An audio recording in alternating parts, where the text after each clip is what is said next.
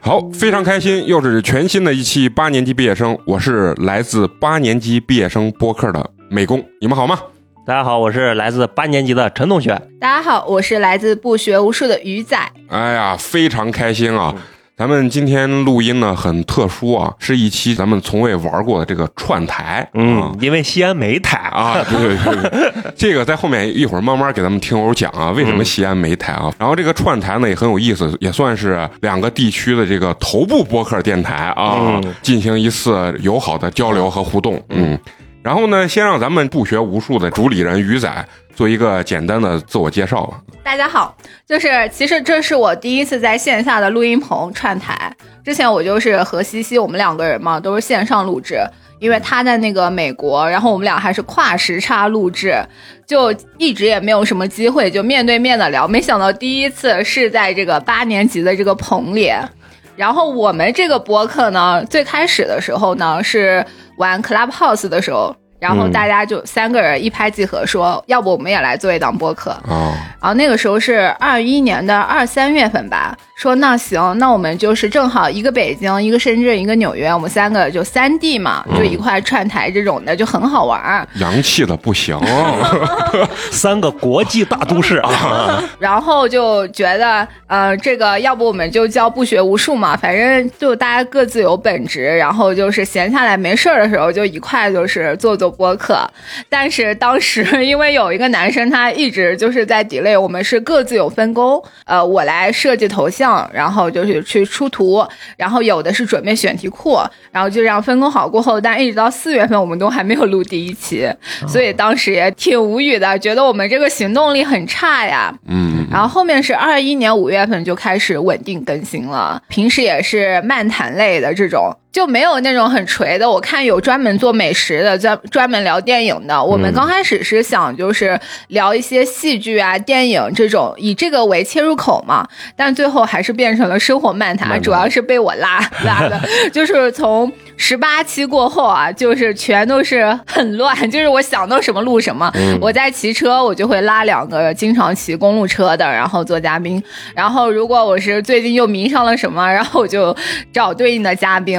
然后我最近还对反诈很感兴趣，准备过 过两天聊一个反诈反诈找两个警察叔叔。对我们最近正在跟警察联动 啊，那你们这还是涉及面很广，能找着人儿，能找着人儿。嗯嗯，今天我们跟这个不学无数啊，这个鱼仔呢在一起要聊一期什么主题啊？想聊聊这个播客的初心。嗯，做播客的初心。哎，做播客的初心，为什么呢？因为我们俩有一个共同的这个疑问：为什么我们还没火？对，是不是？而且鱼仔是一个播客的从业者啊，对对，播客的从业者是某平台的一个编辑啊，小编啊，小编啊，就是平常美工叨叨最多的人。对对，赶紧给我们上精选，最后发现跟他一聊啊，也。不是特别顶用，呃，然后我先问问鱼仔啊，今天第一回来我们工作室，给你的第一直观的感受是什么？我就觉得这种特别好，因为线上我们录的时候，就算开着视频也会有延迟嘛，对。然后线下的时候就感觉就是同步，就知道对方这个接下来要说什么，对，能看见表情，我觉得是非常重要的一件事情。对的。然后刚才鱼仔也介绍了介绍他自己的这个播客，包括他的这个播客名字的这个由来嘛啊。那当然，这个机会要给到咱们八年级啊。很多我们的听友就问：八年级毕业生，你这个名字是怎么来的？这个呢，坊间有很多这个谣传啊。第一谣传呢，就是说，因为美工啊是本硕博啊，连读了八年，所以叫八年级毕业生。啊，还有一个解释呢，就是说是因为美工初二的时候留了两年级，对，毕业了，所以呢就叫八年级毕业生啊。但实际上呢，这个为什么叫八年级毕业生呢？让咱们陈同学给咱们解释一下。我们这个台的主播们，大家在成立这个台的时候，基本上都是在这个三十岁上下，基本上都属于毕业了八年左右。就是为什么会讲到毕业生，感觉跟校园有一些关系。主要就是因为大家其实，在闲聊天的过程中，回忆最多的还是上学时候的那些少年那些事情。对，然后经常勾起来的话题，聊一聊又回到了学校里的那种感觉，所以最后就起了这个名字。嗯而且主要想表达一种就是男人至死是少年嗯啊。然后刚才于代说了他们播客的这个构成吧，人员构成。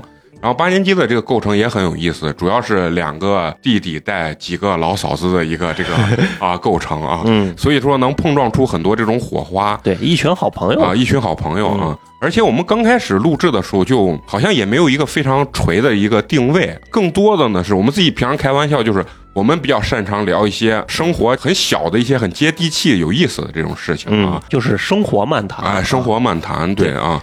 所以今天呢，在一起呢聊聊我们刚开始是为什么想做博客，对吧？嗯包括呢做了这一段时间之后的一些心得吧，我觉得是啊，是这样子。美工先说说自己吧啊，我刚开始做播客的时候，我就完全不知道咱们这种形式叫播客。我在西安这块儿呢，之前是在园子里面在说相声，是一个可以卖票的相声演员。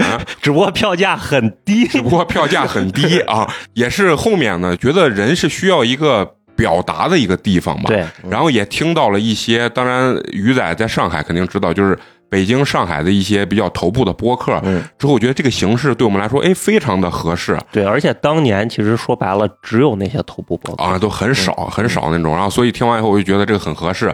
然后我们跟鱼仔可能有一点不一样，就是鱼仔他们是准备的东西很多，执行起来比较慢。嗯，我是想到这个时候一拍桌子，当下直接就做，就什么垂直呀或者定位啊这些东西都不了解，我就觉得有麦就能录。因为刚听鱼仔也讲到，他们第一期这个东西都跟我们这个是个截然不同的一个状态啊。对的，当时我们三个人说准备录的时候，然后就有个小伙伴就说：“那我们先买话筒。”嗯，然后就开始催我们买，然后就说我说行，那你就先挑选，然后挑选完过后就等着他那个就是到货嘛。然后结果话筒到了过后，我们又在找嘉宾，反正就是第一期准备的特别久，最后还下架了。啊，当时在聊《山河令》嘛。然后，哦然后他那个音乐版权就确实也涉及到一些问题，啊然后，但是我那一天好像是正好要去赶飞机，因为我们那天请了四个嘉宾嘛，所以时间不太好协调。我说那我就在机场听你们聊好了。然后最后因为太吵了，我压根就没有开麦，我就听了听就听完全程。然后所以第一期录制我们就也线上的，当时也觉得线上可能确实不太方便。你就是俗称那种站在桌子里面听相声的。对对对，那你们买的那个麦，刚开始是一人都购置了一个非常贵的一个麦，是吗？对，就是当时说的是买一个两千块的，然后最后我说也不用那么贵，然后我买了个一千的，但是从来没用过。啊，那你们他们其实就想的是接在自己电脑上。对对对，就是接在自己电脑上，然后就可以用。但是我嫌太麻烦了，我还要去买转接口，然后什么的。而且他们其实根本没发现我根本没有用那个 麦。那你们实苹果电脑自带那个麦克风已经非常不错了啊，你们几个人也是胡聊呢。你说到设备这个地方啊，我们的这配置是美工主要是负责内容，陈同学主要是负责我们技术这这块制作啊制作。我们已经录了好几年了啊，到现在我们的这个调音台什么的，美工不会用，而且每次他不在的时候，我都会很紧张，就是生怕没有录进去，你知道吧？就是只要他坐在这儿，哪怕他这一期节目一句话不说，我的心是非常安定的。哦，这就是一种陪伴。陪伴啊，对 我们这个设备算是一个跟着我们节目的发展有一个这个漫长的发展史。啊漫长的发展史，这里面也有很多呃非常有意思的事情。嗯，我们刚开始前十几期吧，可能就是五个人用两个麦。击鼓传花呀，啊，不是等于放到桌子的两边儿，然后这边的两三个人用左边的麦，然后右边两三个人用右边这个麦，哦，我以为跟 KTV 一样，到谁了，然后就传给谁。那也太忙乱了。啊刚开始是没有调音台了，对，直接接在电脑啊上的。，我我记得我们第一笔为这个电台投入的是七百块钱，嗯。然后刚开始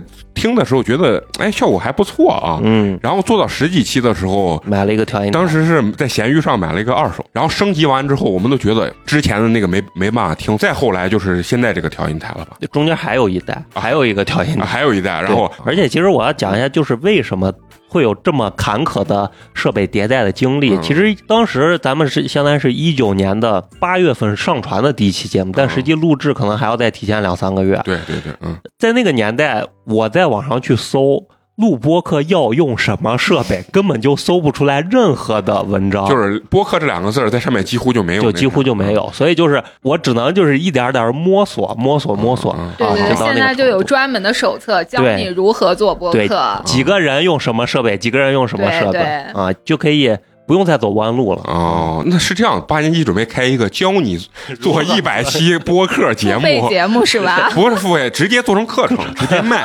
直接卖课。哎，因为咱们鱼仔是一个从业者吧，啊，就是你刚开始做的时候，你自己有没有认知过播客到底是一个什么样的一个东西？我刚开始的时候，因为我听的都是那种姜思达那种吧，啊啊、就是呃，可能是三字平台上都比较火的那些嘛。嗯，然后我就觉得两个人的闲聊就是播客，就找一个话题，然后对谈。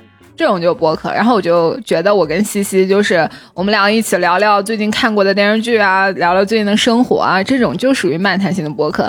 然后后来从业了，发现播客真的是千姿百态、百花齐放，就啥样的都有。其实我觉得我到今天都没有完全理解“播客”这两个字。你说它叫播客也好，它叫音频节目也好，其实我觉得没有一个完全的界限，本来就是个舶来品的词嘛，对吧？对对对，嗯但是我是能理解到，像咱们昨天开会，咱们这半边和那半边是是不一样的，就是以聊天为氛围的这种感觉的，我觉得展现的形式对都可以叫播客的。嗯，哎，刚才陈同学说到了昨天那个开会嘛，是吧？嗯这开什么会呢？给咱们听友也说一下啊，就是呃，鱼仔他们这个平台呢，在西安搞了一个这个创作者的这个交流会啊，嗯我们信誓旦旦的去了，他们也是非常热情的接待，往那儿一坐，西安一共三个播客，还有一个。咱们西安人应该都知道的一个人，笑雷老师啊，嗯啊，那么从咱们小时候，不管你在汽车上还是自己平常学习的时候插个耳机，对都会听他的这个笑声雷雨的这个节目。然后我们就三个播客，然后在那义愤填膺的在跟人家那个 battle，对不对？吐槽说你们是不是看不起西安嘛？对不对？你们这个流量为什么不往我们这儿倾斜？说了很多，包括他们编辑私信给我说，我们开了这么多城市。就西安的人最 real 啊，嗯非常直接的表达啊，他们的领导啊一直在笑，很难回答，很难回答。我一问到，我说是不是城市之间有这个流量差距？他们的领导就笑，我心想你在笑什么？你在笑？你告诉我答案是不是啊？当时鱼仔坐在那儿的时候，听我们在这儿这儿 battle 的时候，你你最直观的感受是什么？其实我当时在想说这个问题其实没什么差距，主要是上海的播客实在太卷了，因为我自己也是听众嘛，嗯。然后就觉得可能大家就是也没刷到西安的播客，你们所看到的就是上海那些做的比较好的，上海也有很多很多的那种腰尾部的小播客，他们也在奋力挣扎。哎，比如我，啊啊，不是在上海、北京的腰尾部的博客，我看了，比人家笑雷老师的博客 订阅量都高。因为这个问题，也是笑雷老师拍着桌子，你告诉我到底咋？我想不明白。关键是有很多在上海的朋友，笑雷老师还教人家做博客，然后人家第一期一发几十万的播放量，然后小雷自己说。我哪有脸教人家嘛，对不对？主要是笑雷老师说的这个主播我也认识，然后我也听过他节目，嗯我就觉得可能是我们就很爱听这种吵吵闹闹的呀，觉得很有意思。但是你说的这个定位跟我们一模一样，嗯，啊，所以我就说，为什么说西安头部电台？因为真的没有播客。你看人家上海一做的话，就有很多人在互动呀，或者串台。西安这种剧很少。其实我们有的时候也觉得自己很孤独吧。刚刚说到什么是播客啊，其实我之前确实做的时候就完全没有这个定位。最后我就觉得，可能就是以聊天形式表达自己的观点，或者输出自己的想法，还有分享自己的生活这种音频节目的形式，可能就叫播客。呃，而且就说到第一期录制这个问题啊，第一期当然你不管任何的这种节目形式，其实刚开始都是不熟悉的。即使你说过脱口秀，你说过相声，其实它的很多东西的节奏不一样。美工为了找这个节奏，前几期录音我的成本是非常大的。每一期录节目，每共要喝一瓶红酒。你说我很爱喝酒吗？也不是，就是为了找一种那种聊天的状态、放松的状态。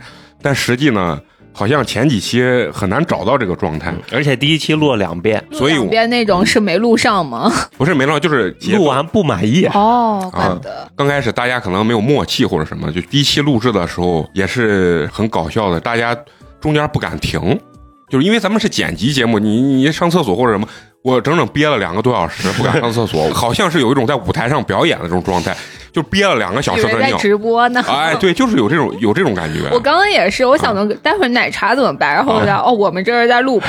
对对对对对啊！那你们第一期录制的时候有没有发生让你觉得不熟练的这种这种事情啊？我其实到现在录都感觉自己不太熟练，因为我不是相当于从十七八期才开始我自己想选题、找嘉宾和录制剪辑嘛。嗯然后那个时候我感觉我都不是很熟，尤其是聊一些像科技话题，嗯就因为我有几期也是想去蹭一下热点，嗯，然后但是我自己对这个东西其实了解的也不是那么深。所以我其实也蛮尴尬的，还好嘉宾他们比较专业，然后我就听着他们聊，我就给他们引话，让他们多说点。啊啊！对，俗称就是一个看相声的捧哏，还是说的那句话啊！而且你们我觉得比较难的就是线上在录音啊。对对，其实我们线上就是，呃，我印象比较深的是有一次我们不是聊那个猫咪嘛，嗯然后是五个人，然后五个人他们手上还有一只猫，就特别搞笑。然后我当时也是刚从北京到上海。然后我就跟他们说，我说我刚来上海，我这个环境都不太熟。然后我们就是线上聊的时候，整体上其实都挺陌生的。然后就只能就是比手势，然后还有它下面其实是有一个什么上麦，就是比如说摇两下那个嗯小话筒，哦然后就说要说话了。嗯，然后而且我们就是开着视频嘛，其实如果网络网络比较好的话，话其实也还行。嗯，然后最怕的就是谁突然掉线了，然后就挺烦的。嗯，对，其实我觉得线上录制确实不适合咱们这种风格。嗯嗯如果是那种每个人长时间的表达自己的观点的那种节目我觉得应该还可以。而且就是我跟你说聊天儿给我的直观感受就是。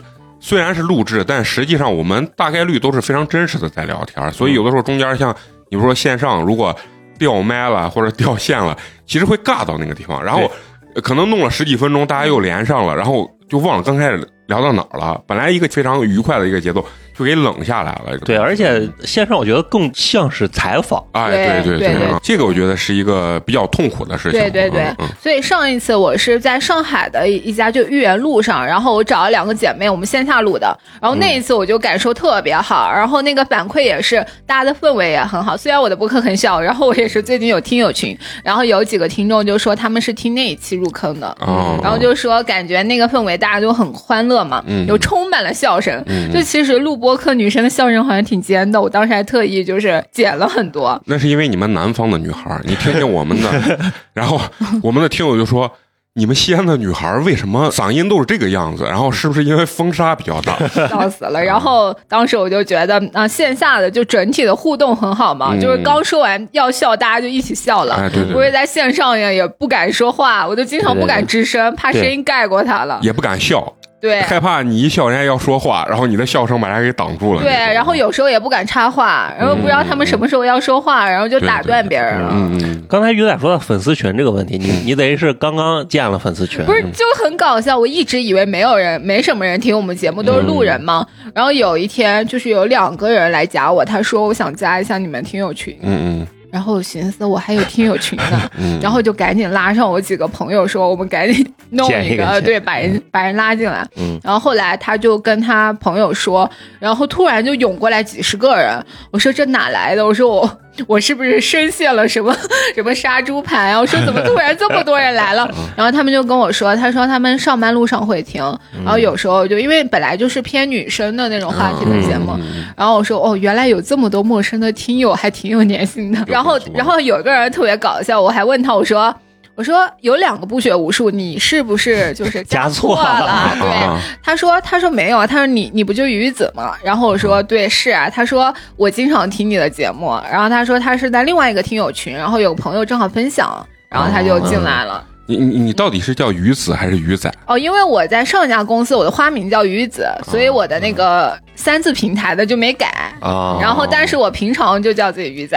啊，那其实你看录播客这个事情，有了正向的反馈啊，然后你可能就会有更多的这个信心，或者说这个状态去录下去。其实我们当时的粉丝群也是一开始不敢建的最大的原因就是害怕没人儿。啊，害怕尴尬。后来发现，其实第一批的听友们对你来说其实还是蛮重要的。对的，嗯，他是会给你很多的鼓励吧？我觉得。对对，嗯，做播客这个事情嘛，尤其昨天我说呃开会这件事情，西安的这个播客的数量就是非常的少，主要集中在人家北京跟上海这两个重镇啊，嗯一个经济中心，一个政治文化中心，对吧？包括这些呃所谓的平台的这些工作人员吧，都在这两个城市比较多啊，嗯呃所以说可能很难和这些地方台产生这种所谓的共鸣吧。嗯啊，所以说可能在流量呀、推荐上面也不太能啊、看见我们这种小地方的人。嗯就是你作为在上海的一个工作者，包括也在上海去做这个播客，你认为就是北上的这个播客跟我们这种地方的播客啊，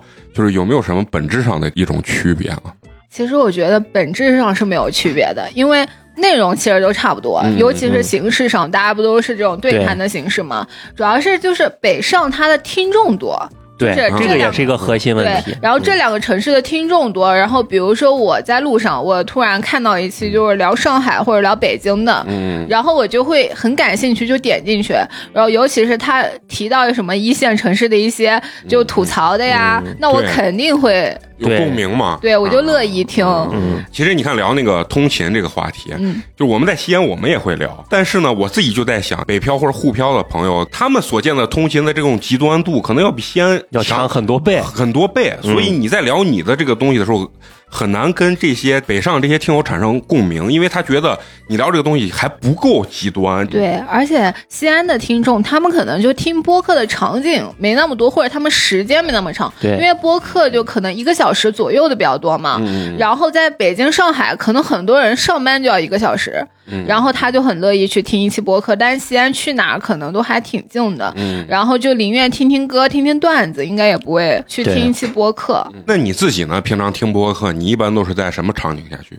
就是上班路上。通路上然后我之前其实因为我上班可以一直就听东西嘛，摸鱼，对，啊也也也，人家这是正经工作，但是我我之前是做视频平台的嘛，啊，然后我就是也爱听播客，然后路上听，然后或者没事的时候也可以听听。就是因为听的多了，我才开始做播客行业。我应该算是听的时间比较久的，所以你说北上的这些播客，它的这个数据看起来会比较好，因为一个人不可能就是我就爱你这个播客，别的人我都拒绝是不可能的，嗯，对吧？所以说他肯定是选择性的去听很多东西，包括咱们在会上就说，其实西安听播客的也很多，但是他私下跟我说，西安听播客的真不多，整个这个场景、用户场景啊，包括生态，相对来说可能。北京、上海就没法比。没。法比，而且播客也算，就你说的舶来品个东西，可能这两年才爆火吧，我觉得、嗯。都不能算爆火，就是比较有知名度，还是小众的一个东西，啊，但是啊，就是我认识一个主播，他以为他的那些听众全都是一线城市的。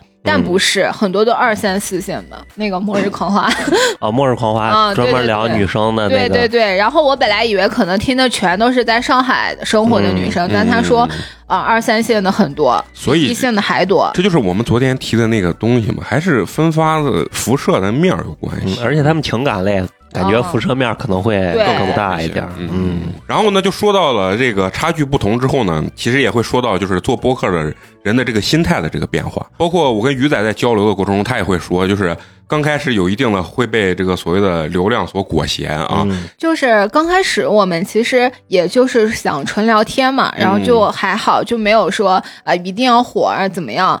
但后来我是被我两个前同事刺激到的，啊就是他们做了一档播客，然后刚做三期吧，就上了小宇宙的新人榜，嗯然后后面就是数据越来越好，然后就觉得起。飞了啊！对，就直接起飞，然后我就觉得啊、为啥我们做了这么多期，然后好像也就一般般吧，就可能只有几期就是几百播放啊那种，就觉得嗯，是不是应该反思一下自己？呃，是因为内容不好，所以数据不好呢，还是因为怎么样？然后就中间有几期就想呃追一下热点，然后聊一下大家都比较感兴趣的话题，嗯嗯然后最后发现好像也就那样吧，然后就嗯摆烂了。啊，而且他中间有一段时间数据不太好，他就有点揪心吧。然后他的同事呢就把咱们的播客推荐给了他，他看了一下，哦，心情一下就舒畅了，说呃没有必要被流量所裹挟啊。你看这个播客在这个西安啊，坚持了这这么些年啊，依然是这个平平无奇啊。嗯刚才我们给自己的播客也有一个这个标签定位，就是一个在西安做了几年不太求行的播客啊。对，啊，然后其实我觉得我做这个东西，其实它还是真实的能给我带来很多快乐。最终呢，我自我感觉就是给我带来了一个什么，就是一个很强的一个社交属性。就是你通过这个平台，真的是认识到我们很多很多这个很牛逼的这个听友。呃，我们上一期录二百期跟听友进行连线，有一个听友是中科院的一个博士，我问他你平常是什么时候听我们节目？他说我在做实验的时候在听你们节目。然后他居然说听你们节目，我真的学习到好多东西。我当时非常惊讶，我说你是中国学术界的天花板。然后我自己就在分析，就是他的这个知识领域在天上，咱们所聊的东西在地上，所以他听了很多。哦，原来还有一帮人是这样子的生活，他很多东西他就觉得哎很有意思，然后也会跟一些这个听友就成为朋友，给我感受就是说一个社交的一个快乐吧。如果没有这个平台，你像咱们跟鱼仔也不可能认识，对吧？啊，嗯是对，我觉得播客就是像一个媒介。像我刚开始，比如说我骑车的时候，我就觉得，那我就可以去那种骑行社，然后找那些骑公路车比较久的人，然后聊一聊，然后跟他们聊，我就就了解到了很多，就那种比较专业一点的知识。然后包括我就是。呃，上一次是聊那个 Chat GPT，、嗯。然后也拉了两个就是那种记者，他们应该是会对这个就是了解的比较深一点，然后还有找那种出海的同事，然后说去什么欧美那边，啊。然后他们就可能在那边工作了一两年，还有去东南亚那边的，然后就是跟他们连线，就是会相当于是。在另外一个领域或者是行业，然后就了解他们的那些内容，感觉还挺有意思的。对就是如果是呃做播客，感觉每次自己剪完一期过后，就会觉得很充实，嗯嗯。至少是有一个事情，然后一直在做。对，然后然后一放到平台上，一看流量 不做了，我操！然后下一次就又继续做，然后反正就是整个就是在反复的煎熬之中，是有这种感觉吗？对对，我们现在已经过了这个，就已经无所畏惧，已经有点无所谓啊，但在深夜的时候打开手机还是会思考这个问题。会挠头。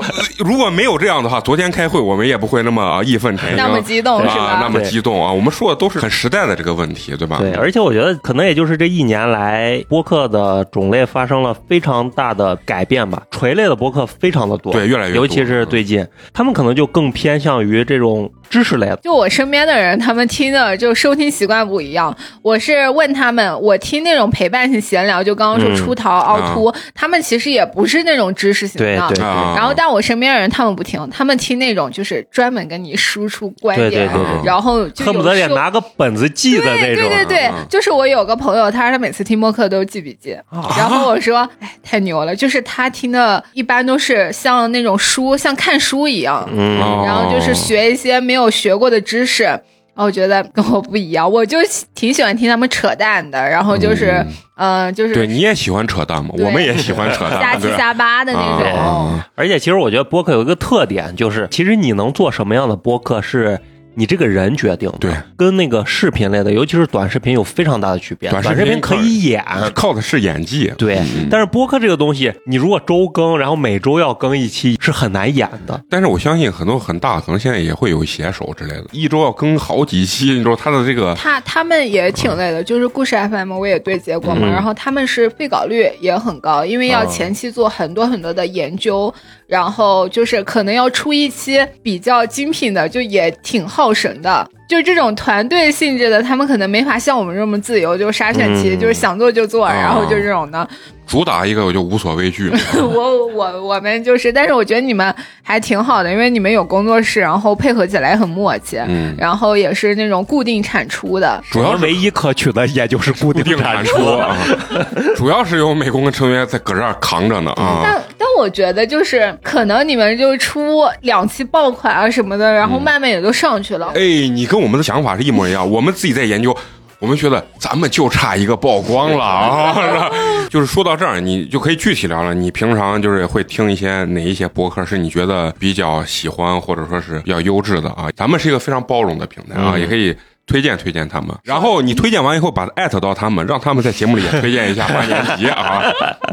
就是我自己的这个收听啊，嗯收听数据不是有一个那种顺序下来吗？啊，对对对，然后我其实很爱听那种情侣电台，比如说哦百分之十 Radio，她就胡心树跟她老公的嘛，还有离心利比多。然后就 B 仔跟十一他俩特别爱听他们俩扯淡，但其实 B 仔也会有数据焦虑，就他其实数据已经很好了。嗯。然后我以前是也爱听那个随机波动跟美丽小编辑部，嗯哦。嗯，他们就是几个女生一块聊一个主题的这种，然后我觉得还挺有意思的。然后还有那个 t for Life，他们是北京的，北京的女生讲话真的很很有意思，很有意思对，太厉害了，对然后那个万一火了，他也是北京的，然后这个比较小众，他也是刚刚过一万订阅吧。然后这个节目很很有意思的点是，他们以前是有一个主播，他以前在那个一个很小众的女性的一个公众号上写东西，就他是个编辑。然后那个时候我记得他的笔名嘛，然后他们二一年停更过后，我就找不到这个人了，我就以为他消失在了互联网上。后来我去年有一天听到了这个笔名，我说，哎，这会不会是之前那个编辑啊？然后我今年不是来了这个音频平台嘛，就对接上了，我就问他，我说，哎，你以前是不是写过公众号啊？啊，然后他说是，就是他，然后就很巧就联系上了，然后我们俩上在北京还喝酒了，然后他就跟我说他前司就写公众号那家，呃，就是被那个叫啥关停了，然啊，后又换了一家公司，嗯。但是他做这个好像也火了，就是有的人可能就是玩感很好啊。啊，无论做播客还是写东西，对对对，对，就是一个天生的自媒体人，对，嗯。就是天生干这行的。嗯。然后他们其实就很能抓住我，可能我正好这部分就作为一个二十到三十之内，然后又爱听播客、爱上网的这种，嗯。然后他们知道我对什么感兴趣，所以标题其实一下就能抓住到我，然后我就又开始基本上也都会听。然后还有一个比较新的就是《末日狂花》，啊，然后他们就是也是聊一些八卦，就是聊那种什么。情感，呃，情感啊，哦然后生活之类的，这种呢也也挺有意思的。嗯，然后我其实听的特别散，是因为我关注了大概三四百个博客，啊，那确实很多。哦对，然后每个我都听几期，所以就是、哦呃，听那种什么二二三十个小时以上的不多，但是听那种五个小时之内的特别多。你是因为工作关系，还是本身确实就特别爱听？我特别爱听，所以我就换了个工作。我之前在 B 站，哦 对，然后我就是在 B 站的时候，我觉得哎，这短视频太短了。我说这短视频三分钟的就全部都是那种刷完就没了，我就觉得特别难受。然后我听播客，我听了一个小时，我知道我今天听了什么。我但是我短视频刷完，有时候就觉得我今天都干啥浪费了？时间，对，对，然后我就说，嗯，那我转行是不是这个行业的人，就大家可能比较有赤子之心，然后有一些自己的坚持。你后后来我我来这个行业，我发现大家也挺焦虑的。啊，那是该卷还是要卷，不是你把一个事情当成工作，它必然得都是痛苦的。啊对的，所以我们一直在扳正自己的这个定位啊，就是一个快乐啊。嗯，主打一个快乐。对不忘初心嘛。啊，我们的定位就是快乐且赔钱啊。嗯就是你刚说到呃听播客这个事情啊，就是你在听播客的过程中，你觉得它给你的满足感是一种什么样的一种满足感？我先说说我啊，嗯我觉得听播客给我的一种感受是啥啊？就是和这个聊天的人很近，好像融入到他们在聊天的这个环境之中。嗯，这个是视频或者一些短性节目是给不到的一个东西。对，呃，尤其你在摸鱼的过程中，听的时候你闭上眼睛就走进了他们录音的这个环境里头，等结束的时候你一睁眼，哦，你又回到现实的这个状态。这个是给我一个起初听播客一个最有那种快感的一个一个爽点吧。对，我就拿我最近标的那个喜欢，然后来举例子吧。呃，比如说我最近听了一期，就晚点说的，他说别做近视手术这种，他找了一个英国的那个验光师，嗯然后我听着就当时我正在家里嘛，然后我就嗯有道理，就是我一边做家务，然后一边听，然后我就我之前也是去医院，然后那个医生说我的那个眼皮内膜好像缺氧，然后做不了这个手术。嗯，然后这一期呢，他主打的一个结论就是别做这个手术，哦然后做这个手术会呃得干干眼症，然后之后还会反弹。然后我听完我觉得嗯，人专业的给你分析了，哦有道理。然后我就是很喜欢，就听播客就是。还是喜欢获得一些奇奇怪怪的对呃知识然。后对有这个知识，然后又觉得很符合我的一个需求，我觉得很好。我有时候去做一件事情之前，也会去搜关键词，然后去哦听播客。就可能看视频，我还需要就是聚精会神的在那边，哦然后听他讲完。但是听播客，我就是对我我一边走路或者我一边骑车，然后就可以听，因为我很爱骑车嘛。我有段时间。故意搬家离公司很远，就是为了骑车上下班。我特别搞笑，把穷说的这么 这个啊，知道上海很流行骑行吗？我知道，知道。对，因为我真的，我我刚开始是住在 B 站对面的，然后我就是每天就是就是起来，然后就到公司，我觉得。特别没意思，然后我就搬了，因为我觉得我可以来回十五公里，就是是我特别喜欢的骑车的一个状态，因为我可以来回听两期播客嘛。嗯，故意给自己找通勤距离的。就我我骑电动车骑十十七八公里，我都快死了。人家骑自行车啊，我现在跟这个鱼仔聊完，我就知道咱为啥引起不了人家的共鸣。嗯，想的东西都不一样。你你有没有发现，就是留在自己的这个本土城市或者去沪漂北漂的，其实他。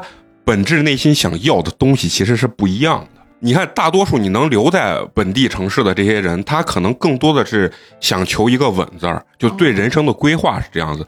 但是呢，你去沪漂、北漂，包括到深圳、到广州。他其实是希望我的人生不断在有变化，他是追求变化，对对对，是吧？所以你讲出来的东西，他天生的可能就难以产生共鸣。对对对，因为刚刚你们说就求变，是因为其实很多做播客的，他们就是自由职业者，就数字游民那种。然后这个其实，在那个播客界也很流行，就大家很爱听那种说。他在哪个地方旅居啊？这种的啊，对，就是不喜欢那种一成不变的生活。对，其实有一类播客也很流行，就是体制内外的这种。有的人不是想进体制内吗？有一个节目不就叫体制内？对对对对对。刚才说到，就是咱们做播客的初心，我们很多听友听到我们节目之后呢，他们自发的也会有想做播客这个冲动嘛，对吧？对。因为说实话，播客它的门槛不高。应该是最低的自媒体的门槛了啊！当然写文字其实也不高，但是就是说你你得起码文笔得好吧？嗯，他们去做这个东西，他们也会来咨询我们，包括可能鱼仔可能身边有朋友跟你交流去怎么做这个博客啊。然后我看了很多有很多特别头部的主播，好像也出过就是教别人怎么去做主播呀。其实我觉得那些啊，你去听他的时候，有的会给你。新手会产生很大的焦虑。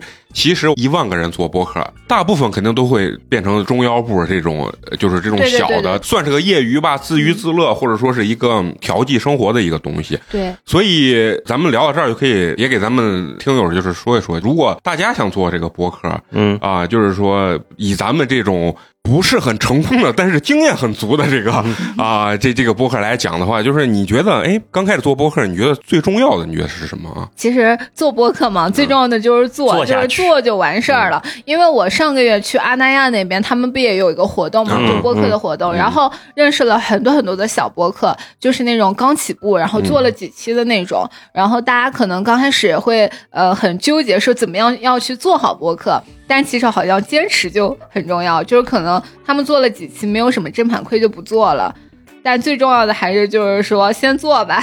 不过我自己是每次做完我都在反思，就是我每次刚出一期节目，然后觉得自己聊不好，包括我这期我肯定到时候觉得哇天呐，我在说什么？如果你问到我，就是说呃做播客刚开始最重要的就是先别投入太多。很多人一上来就喜欢先咨询设备这个问题，所以跟陈同学沟通会比较多，对吧？然后陈同学一般给他们的建议就是先录啊，你哪怕拿手机啊，找一个合适的空间里面，先坚持录十期，然后把你的号各方面建立起来，然后你看你能不能做到。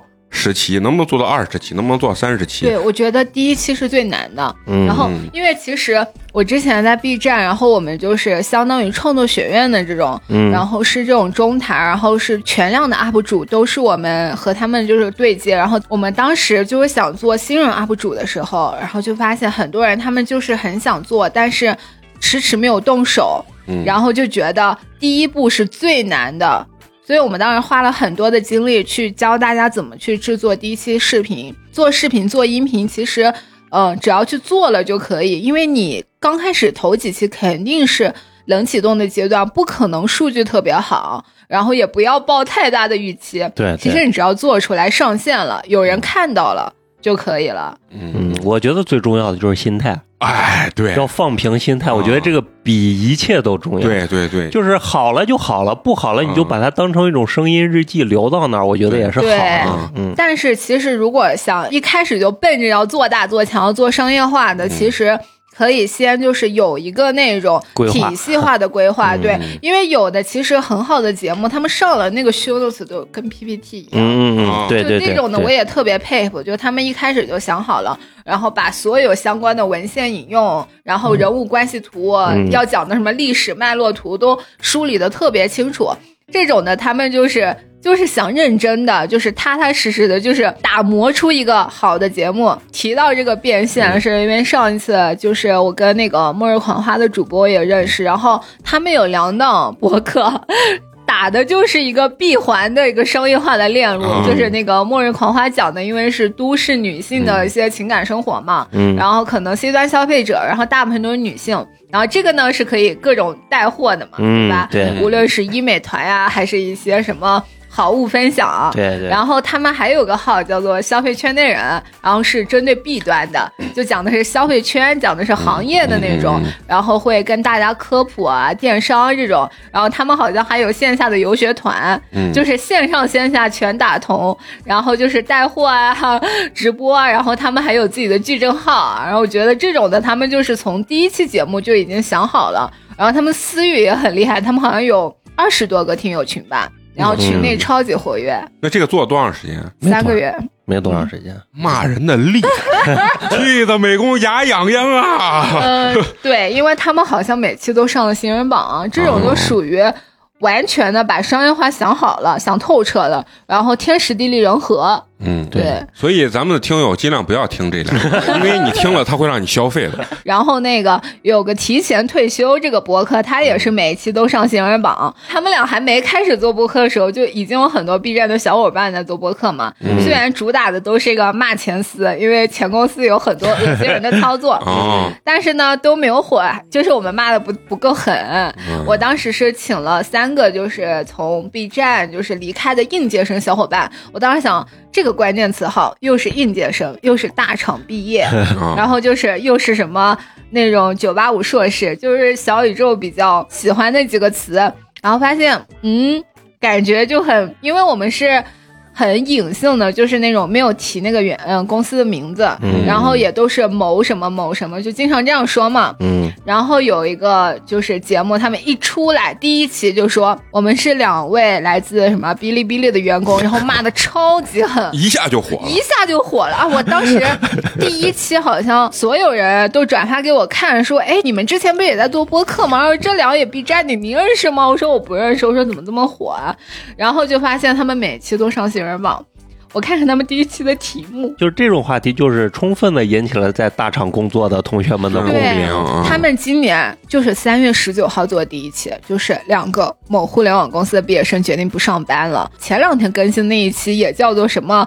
职场 PUA 导致住院，关于抑郁症鉴定、话术反击和内心修炼，就这这种啊，特别的吸引人眼球。我我看咱们这个作为小编的鱼仔，确实是听了非常多的播客嗯啊，工作就是这。啊，呃，变成工作也还是挺开心的，因为就是可以见到很多很多自己听的那些播客的主播嘛，啊对然后还可以串台。第一站选择了啊八年级如此成功的一个啊 播客电台啊。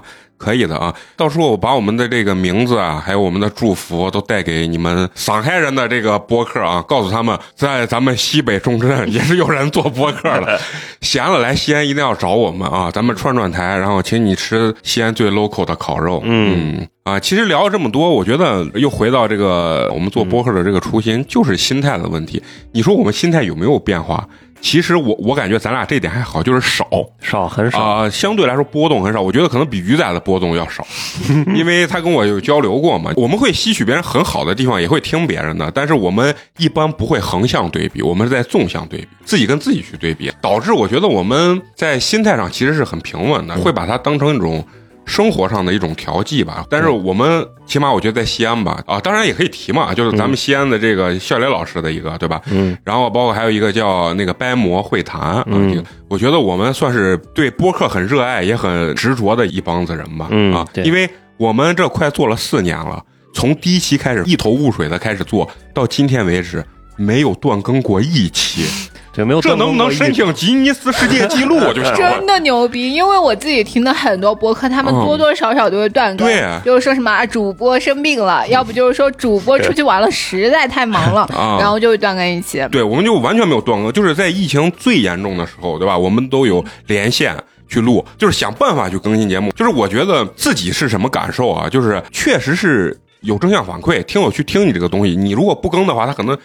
觉得哎呀，那这个周我们周三更新？他说呀，周三我摸鱼的时间，没事干的时间，这本来是我一项娱乐方式，结果不更他就觉得很无聊。而且我们大多数的听友给我们的反馈可能跟你们不一样，我们大多数的听友的反馈是，我是听你们这帮人说话，你们说啥，他们感觉不太重要。对他说，即使你们录失败了，麻烦也不要下架，就直接播上来就行了。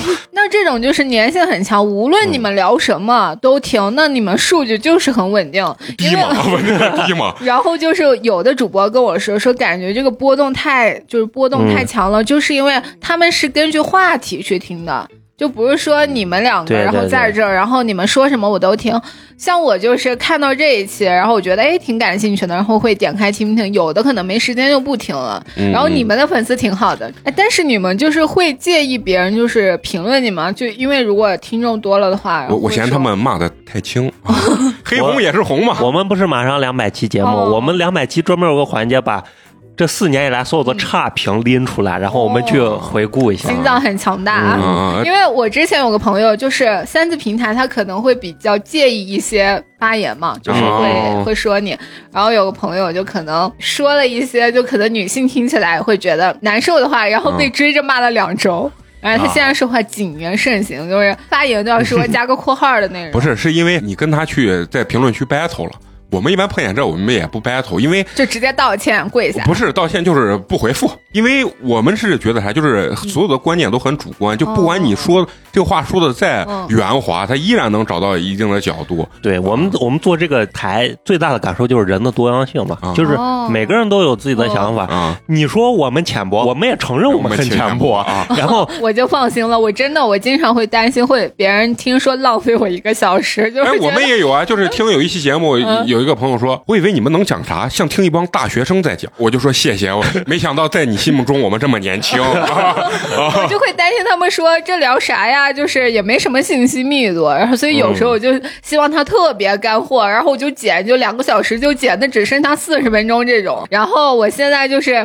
经常我一看自己的博客就愁眉不展，反正现在就是开始好好的互相学习嘛，然后之后也会经常串台，可能也许下次见到我，我们播客就稍微好一丢丢了。我希望你们大红大紫啊！你然后把我们这期串台这期节目下架，重新发一遍。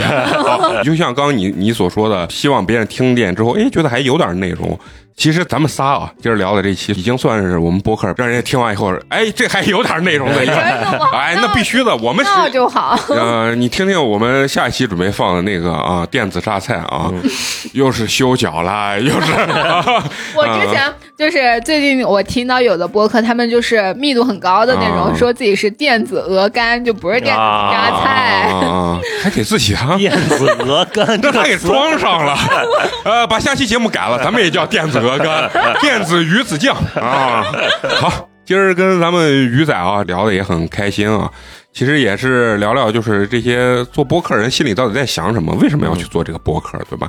其实我觉得所有有表达欲的人都是可以尝试着做一下博客。，对对对就拿你们的手机放在你的面前就可以，就是这么简单对，就这么简单的事情。然后要新做播客的这些新人们，也可以随时联系鱼仔，然后鱼仔是可以为所有的播客服务的。啊，对对对，对 对是这样的对啊，就是有表达欲的人都可以尝试这个东西，我觉得真的很有意思。尤其我在这儿呼吁一下啊，咱们西安的朋友啊，听见了哎可以交流，然后想做了一起做。对，啊然后有什么困难就可以加我们的粉丝群嘛，啊然后有什么问题就可以随时问。哎，对，那就在这儿要做一个介绍啊，就是我们八年级的这个粉丝群呢，就是微信公众号“八年级毕业生”，八是数字的八啊。好的，然后如果对戏剧啊、文本啊，还有一些生活漫谈感兴趣的朋友，可以就是关注不学无术。然后不学无术下面也写了就是听友群的联系方式，然后可以引路。好，嗯那行，那咱们这期就聊到这儿，下回跟鱼仔再见，拜拜，拜拜拜拜。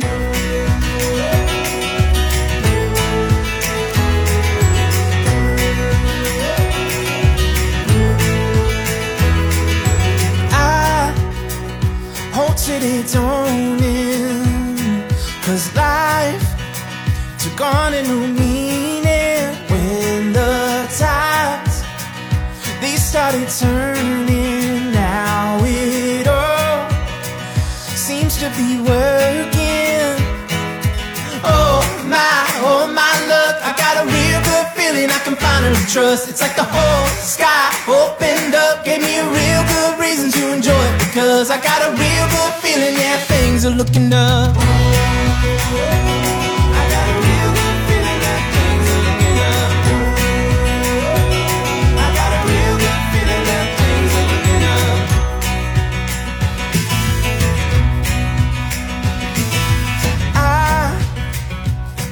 gün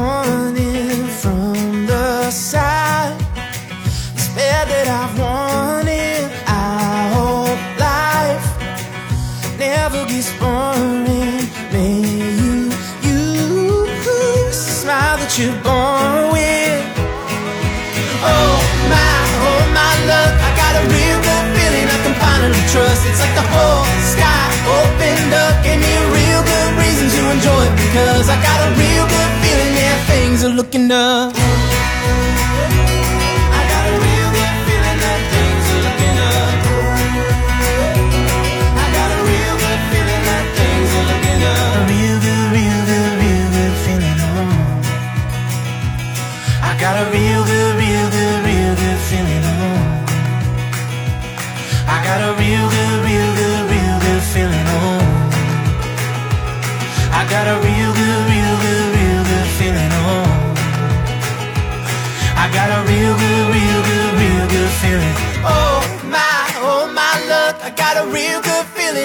Can finally trust. It's like the whole sky opened up, gave me a real good reason to enjoy it because.